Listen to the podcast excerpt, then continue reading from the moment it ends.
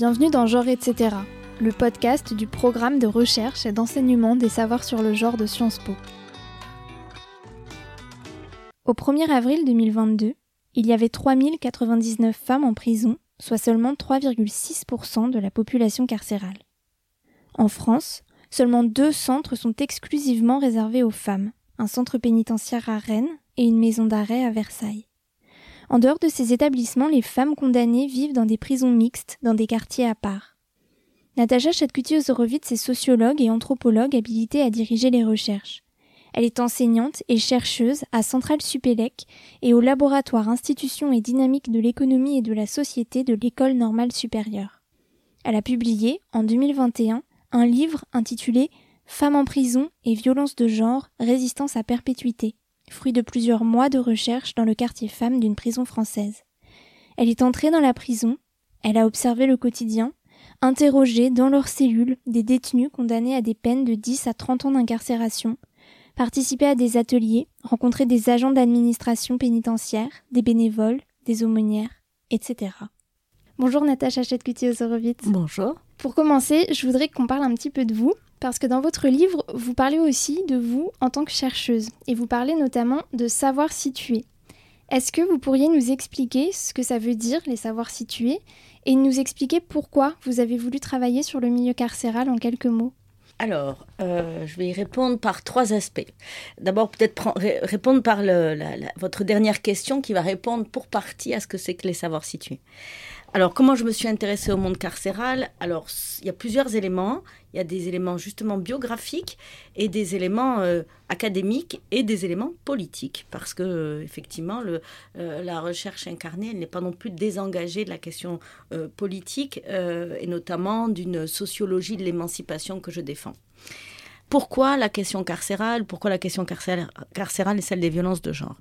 Alors, ça remonte à très très loin quand j'étais jeune, euh, donc au début des années 90, où euh, la, question carcérale euh, a, je dirais, fracturé un peu ma biographie parce que je l'ai rencontré de près puisque un de mes proches a été incarcéré et j'ai découvert par le biais des parloirs le monde de la prison. Et à partir de cette date, je pense qu'il y avait quelque chose chez moi qui était très important, c'était de comprendre qu'est-ce qui se passait derrière ces murs. Et pour y répondre dans un premier temps, euh, j'étais à Toulouse, on le reconnaît à mon accent, et, euh, j'étais pas encore, euh, j'étais pas encore à l'université, et, j'ai donc cofondé avec d'autres militants et militantes le groupe local de l'Observatoire international des prisons, et à l'époque le groupe d'ACT UP et alors ça, n'est pas justement sans, lien avec une sociologie de l'émancipation ou une sociologie des savoirs situés, puisque ce sont deux, je dirais, deux espaces militants euh, qui ont quelque chose en commun, qui est celle de penser la question des minoritaires comme sujet. Euh, donc vraiment, ça s'insérait dans cette idée aussi de penser la question, alors je l'aurais peut-être pas dit comme ça à l'époque, mais je le dis même avec mes propres mots, mais de penser la question du sujet pénal. Donc on en arrive à, la, je dirais, à, répondre à la deuxième question, c'est vous dites, euh, vous me demandez pourquoi donc euh, euh, une sociologie aussi euh, des savoirs situés, c'est-à-dire, alors quand je parle de sujet pénal, c'est l'idée de penser que les minoritaires sont les plus à même de penser l'expérience sociale à partir justement d'une analyse des rapports de domination et comment à partir de cette expérience sociale, nous sociologues, on va pouvoir décrire à partir de ces positions de marge un fonctionnement de la société. C'est-à-dire, ça veut dire ce que, en sociologie, on appelle ça une montée en généralité, c'est-à-dire à partir des expériences minoritaires d'un point de vue, donc des rapports de domination, mais aussi euh, ici, en ce qui concerne les femmes euh, détenues, qui effectivement, comme vous l'avez très justement dit, correspondent à une petite part de la population pénale, en tout cas en milieu fermé, eh bien, comment on pense plus généralement la, la question de la disciplinarisation, la question des corps enfermés et plus largement celle des violences de genre qui structurent l'ensemble de la société. Alors, autre élément, j'ai parlé tout à l'heure de euh, alors, euh, sociologie de l'émancipation. Ça veut dire quoi?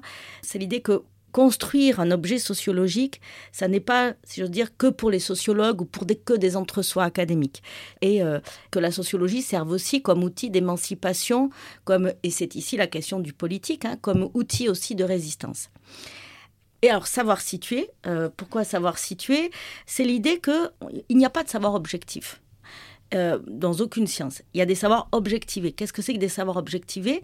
C'est être justement en capacité de pouvoir être réflexive au préalable avant d'entrer sur un terrain de recherche, d'avoir d'abord euh, une réflexivité sur soi-même et de d'être en face à face avec soi-même dans la manière dont on perçoit euh, le monde vers lequel on va aller mener une recherche, de aussi être en capacité à réfléchir à notre perception en termes de rapports sociaux à ce monde-là, que ce soit en termes de rapports sociaux de genre, de sexualité, d'âge, de classe sociale, etc. Et ensuite de voir justement comment ces rapports sociaux vont produire un certain type de données.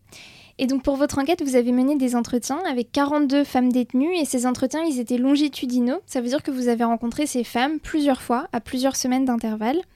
Et parmi ces 40 femmes, 35 d'entre elles avaient vécu déjà des violences intrafamiliales ou des violences conjugales avant leur incarcération. Et on va revenir sur ça dans quelques instants.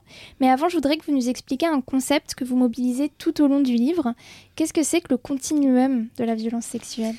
Alors, effectivement, vous avez raison, c'est central dans, ma lecture. Alors, un, euh, d'abord, euh, d'abord, je parle du continuum de violence de genre, pas le continuum de violence sexuelle. C'est important. Donc, euh, cette lecture-là, elle vient pas de nulle part. Hein, on vient pas de nulle part, et c'est aussi ça le savoir situer. Donc, euh, il y a toute une, discussion scientifique, politique, etc. depuis le début des années 70 sur l'analyse des violences qu'on n'appelait pas à l'époque violence de genre. Hein. Mais en tout cas, cette notion de continuum de violence de genre elle, relève de plusieurs significations hein, euh, euh, dans le champ académique. Euh, ici, je me suis basée sur un article fondateur qui est celui de Liz Kelly et qui effectivement, je comprends pourquoi vous parlez de violence sexuelle, c'est que elle parle au départ de continuum de violence sexuelle. donc ça, ça a été un article fondateur pour penser la notion de continuum. Ça veut dire quoi la notion de continuum? C'est l'idée que les rapports de domination et d'appropriation du corps des femmes par les hommes constituent un lien structurant pour toutes les femmes. Et si on associe à celle de continuum celle de violence de genre, c'est pour signifier quoi? Et ça, j'insiste beaucoup là-dessus. C'est pour signifier une série de violences visibles et invisibles, et c'est ça la, lecture importante, euh, qui résulte de la hiérarchisation des rapports sociaux de sexe. Et ce que j'ai voulu montrer dans le livre, et c'est là toute la difficulté après avec le, le paradoxe du récit pénal, c'est que pour beaucoup de femmes, certes, il y a des violences qui ont été reconnues comme telles, mais aussi et pour beaucoup, il y a une série de violences invisibles qui découlent de quoi? Euh, De la division sexuelle du travail, alors ça, je suis très inspirée aussi évidemment des recherches euh, matérialistes, notamment des travaux de Daniel Kergoat, mais aussi euh, plus tard, de, bien plus tard d'ailleurs, de Maud Simonet. et donc c'est l'idée qu'il il y a une série de travails visibles et invisibles qui vont conditionner aussi la vie des femmes. et à l'intérieur de ces travaux visibles et invisibles, il y a des attendus euh, de travail, d'écoute, du soin, d'attention à l'autre, qui qualifie les femmes et qui les qualifie de manière positive. Mais c'est là aussi où elles peuvent être déqualifiées. Et pour beaucoup de femmes que j'ai rencontrées en prison, le passage à l'acte, il, est construit à l'intérieur de ce continuum. Et donc, dans des formes de, désappropriation de soi-même, tant euh, elles, ont pour beaucoup, en tout cas, euh, voulu répondre à cette demande importante hein, de travail invisible euh, pour lequel elles sont qualifiées. Et c'est d'autant plus fort pour des personnes qui n'ont pas de qualification, de haut diplôme de qualification, et qui donc vont je dirais presque surjouer cette qualificative femme au cœur même de cette division sexuelle du travail.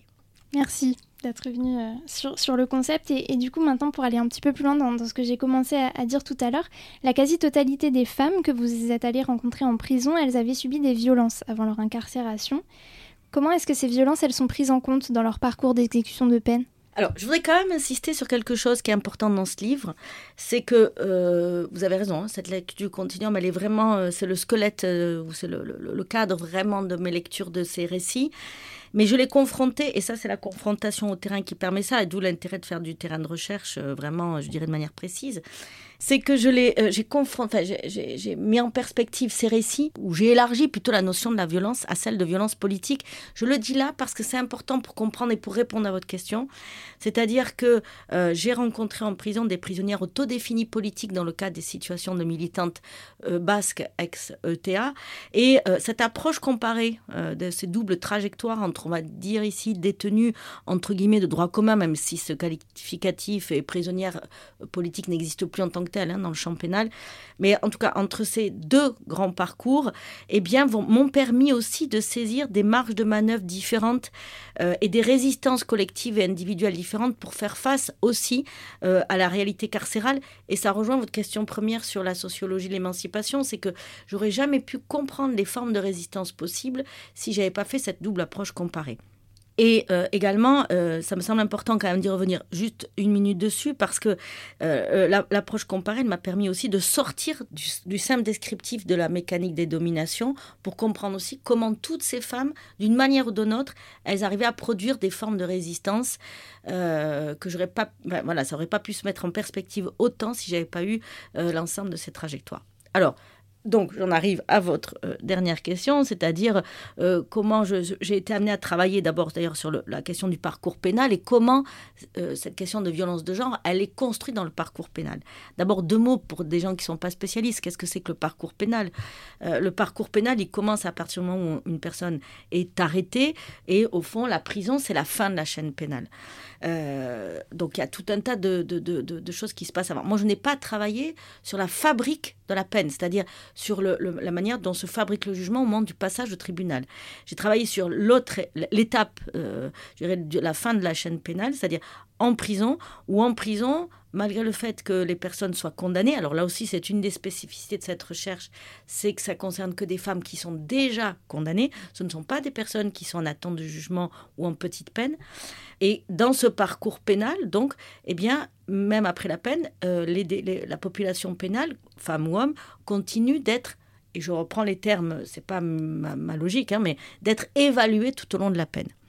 Et il y a toute une évolution euh, du parcours pénal depuis le début des années 90 où euh, la question n'est pas tant... Euh, alors bien sûr, il y a un discours officiel qui est de dire à travers le dispositif de peine et notamment à travers une forme d'individualisation du suivi de peine, il y a l'idée de préparer l'insertion. Mais en fait, il y a tout un langage managérial de l'évaluation de la peine qui est plutôt du côté de l'évaluation de la récidive. Donc c'est la question de prévenir la récidive.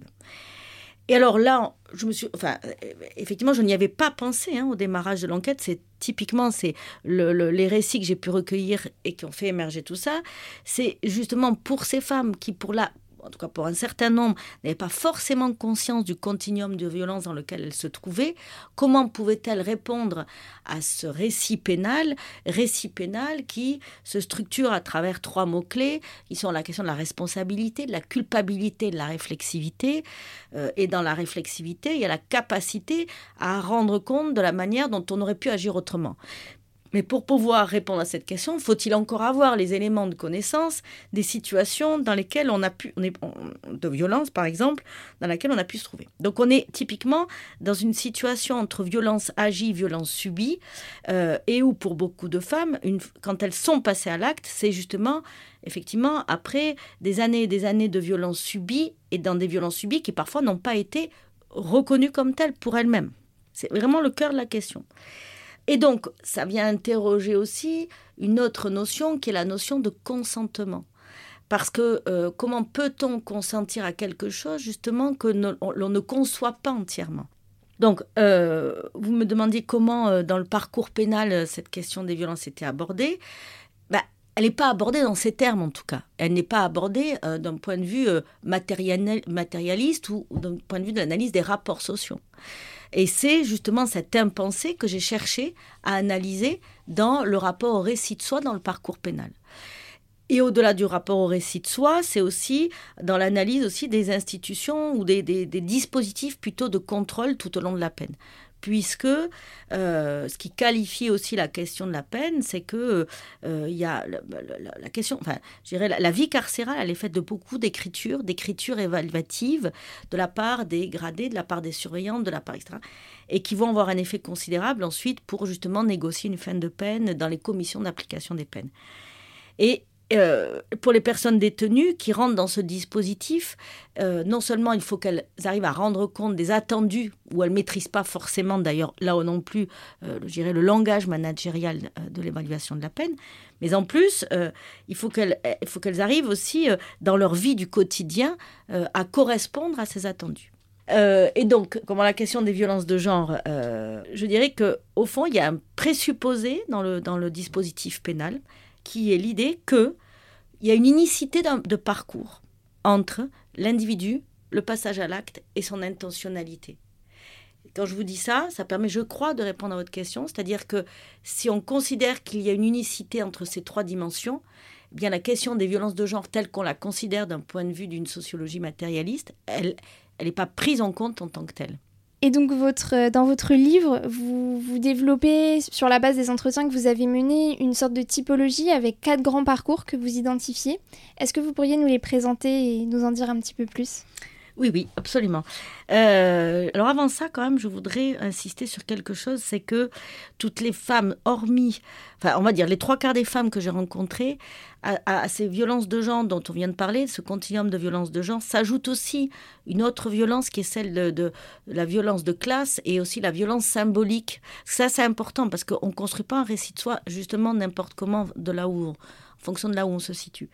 Et quand je parle de violence symbolique, c'est au sens d'une timidité, d'une honte sociale qui empêche de pouvoir se penser autrement euh, qu'à la place à, laquelle ces femmes sont, sont assignées, à la fois en tant que femmes, mais également en tant que femmes de classe sociale euh, modeste ou, populaire. Alors, à partir de là, et à partir de l'analyse des récits dans ce rapport à l'expérience du parcours pénal, j'ai effectivement relevé quatre parcours que j'ai nommés pour le premier la prison, un lieu à soi maudit, euh, le deuxième euh, euh, injustement condamné, le troisième une peine attendue et le quatrième qui relève, qui concerne les prisonniers autodéfinis politiques, qui a fait l'objet d'un chapitre à part. Alors, je vais essayer le plus brièvement possible de présenter ces quatre parcours. Euh, pour le premier, donc, euh, quand je parle d'un lieu à soi maudit, alors sans, suspense aucun, euh, évidemment, c'est très influencé par Virginia Woolf hein, et de, son essai en forme de manifeste qui illustre bien euh, l'expérience des femmes qui sont concernées par des violences de genre subies avant la prison, mais des violences qui, pour certaines d'entre elles, n'ont pas justement été reconnues et qui, n'a, donc qui n'a pas été possible de nommer avant le passage à l'acte, ni même parfois euh, pendant le procès, euh, et qui découlent de cette série de violences invisibles. Et quand j'ai repris à dessein l'image de ce lieu à soi maudit, c'est pour montrer comment ces femmes vivent une expérience carcérale où il va s'agir pour elles de se penser autrement en tant que femmes pendant leur incarcération et où il y a vraiment une rupture biographique entre l'avant et l'après. Et quand je dis se penser autrement, c'est pour euh, certaines d'entre elles euh, enfin ça, ça a l'air comme ça assez banal, mais ça l'est pas du tout. C'est arriver à pouvoir dire non à pouvoir dire non aux autres, à pouvoir dire non à ce, ce, souci permanent des autres. Et c'est aussi au cœur de la contradiction pénale parce qu'elles vont aussi être évaluées dans la manière dont elles vont maintenir ou pas les liens avec la famille, avec le couple, avec les enfants. Et donc, elles vont se débattre à l'intérieur de ces contradictions. Euh, dans le deuxième parcours injustement condamné, on a typiquement des femmes qui euh, se caractérisent par un conflit interne permanent entre elles, entre elles et elles, entre elles et l'administration pénitentiaire, entre elles et les autres co-détenus. Et ce conflit permanent, qu'est-ce qu'il vient dire? Il vient dire voilà euh, qu'elle euh, elle réfute le soi désigné comme auteur et elle réfute euh, la, victime pour laquelle il faut qu'elle qu'elle procède à ce travail de culpabilité, de responsabilité, etc., qu'elle considère comme auteur des violences qu'elles ont dû subir et dont elles ont dû se défendre et qui n'ont pas été reconnues par les instances euh, policières ou les instances sociales ou les instances extérieures avant leur passage à l'acte. Donc elles sont dans quelque chose de très très très fort où évidemment la question ici de la culpabilité et de la responsabilité est plus facilement écartée. Alors contrairement au premier parcours, pour qui d'ailleurs dans le premier parcours les aménagements de peine vont plus facilement euh, euh, s'obtenir, ici ça va être beaucoup plus difficile puisque justement elles ne vont pas correspondre aux Le troisième parcours, donc, que j'ai appelé l'enfermement inéluctable, alors là, concerne typiquement des femmes qui sont euh, liées à des trafics euh, de stupéfiants, etc. Mais et là, on voit bien qu'on est aussi au cœur de cette division sexuelle du travail dont je parlais tout à l'heure, puisque euh, pour beaucoup d'entre elles, on peut parler même d'une division sexuelle du travail criminel. Pour beaucoup d'entre elles, quand elles se sont engagées dans ces trajectoires, quand je disais parcours inéluctable, c'est qu'elles savaient les risques on trouve dans ce type de parcours beaucoup de, femmes venant des départements d'outre-mer ou des femmes étrangères qui d'ailleurs, euh, euh, vous le savez sans doute, mais 24% de la population pénale hein, sont des, personnes étrangères, ce qui pose aussi des questions quand même. Et dans cette division sexuelle du travail criminel, beaucoup de femmes s'engagent dans ces trajectoires pour subvenir aux besoins de la famille, des enfants, etc. Et enfin, le dernier euh, parcours, donc pour les prisonnières autodéfinies politiques. Donc on trouve des euh, prisonnières qui sont euh, condamnées à l'intérieur des dispositifs de loi antiterroriste et leur manière de résister. Alors typiquement, elles sont pas, c'est pas, ça veut pas dire qu'elles sont pas structurées par les rapports sociaux de sexe. Ça veut pas dire que dans la lutte armée il n'y a pas de rapports sociaux de sexe et une hiérarchisation des rapports sociaux, pas du tout. Ça ne veut pas dire non plus que la société basque est épargnée de cette hiérarchisation des rapports sociaux de sexe, non plus, mais qu'évidemment leur lecture pénale, elle n'est pas au cœur en tout cas de ce rapport violence agie, violence subie dans ce continuum de violence, mais elle est au cœur de la question de la déqualification de la peine comme forme de résistance pour être reconnue comme prisonnière politique. Très bien, merci, c'est très clair. Merci à vous. Genre etc., c'est le podcast du programme de recherche et d'enseignement des savoirs sur le genre de Sciences Po. La musique est signée Lune. Vous trouverez en description la transcription écrite de cet épisode, ainsi que différentes références bibliographiques comme le livre de Natacha Chatkuti-Ozorowitz dont nous venons de parler, ou l'ouvrage collectif qu'elle a dirigé avec l'historienne Sandrine Sanos sur le pouvoir disciplinaire, si vous avez aimé cet épisode, n'hésitez pas à le partager et à en parler autour de vous. Merci et à bientôt.